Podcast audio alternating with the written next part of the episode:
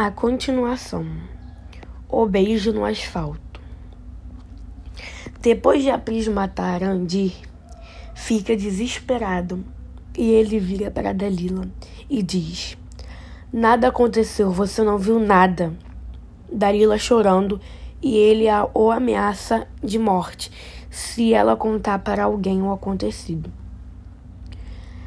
E ele a pede para ajudar a limpar todo o sangue que está ali.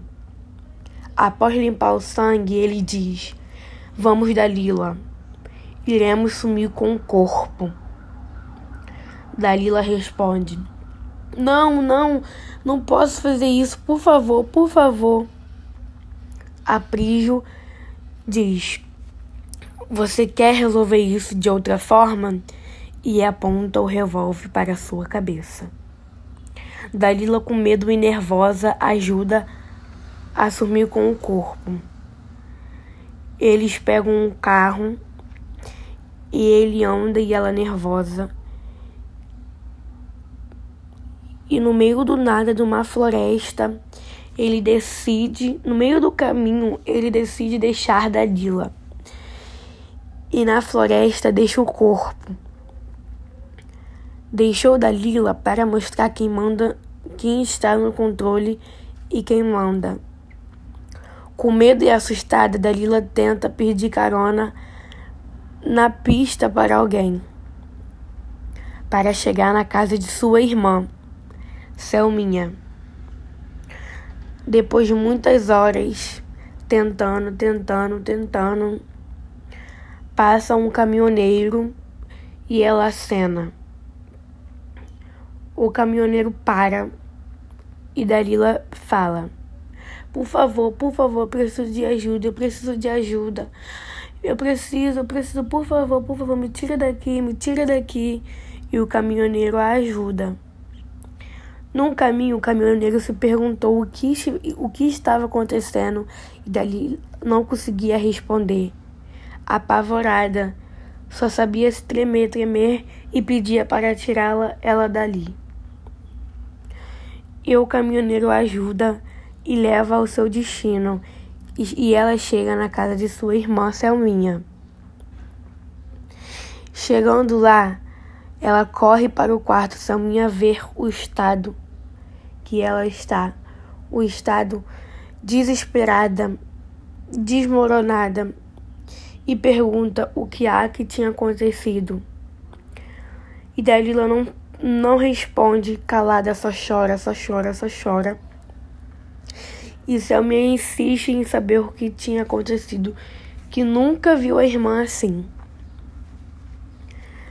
Dalila, depois de se acalmar, bebe um copo d'água e conta com muito medo a situação para sua irmã. E ela fala: Estou sendo ameaçada de morte. Eu estou sendo ameaçada de morte, eu não sei o que vai acontecer comigo. Por favor, por favor, me ajuda. E aí, depois dela ter contado para a irmã, as duas vão para a delegacia correndo e assustadas. Chegando lá, contam tudo, tudo, tudo pro delegado Cunha. E logo em seguida o delegado Cunha abre uma busca imediatamente para Aprígio.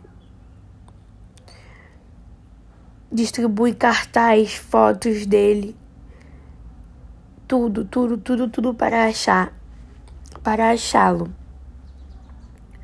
A essa altura, a Prisca já estava em outro país. Antes de, de iniciarem a busca, ele já estava no avião, atravessando para outro país. Chegando lá, a Prisca se em um hotel. No outro dia, correu para conseguir emprego conseguiu um emprego em um hotel, segurança de um hotel, mudou seu nome, os seus documentos todos, a sua aparência, o seu cabelo, tudo para ninguém o encontrá-lo. Enquanto as irmãs estavam em outra cidade, muito assustadas, com medo de qualquer momento a prisão encontrá-las, mas sim com a esperança de encontrar o corpo de Arandir e poder se despedir em um enterro.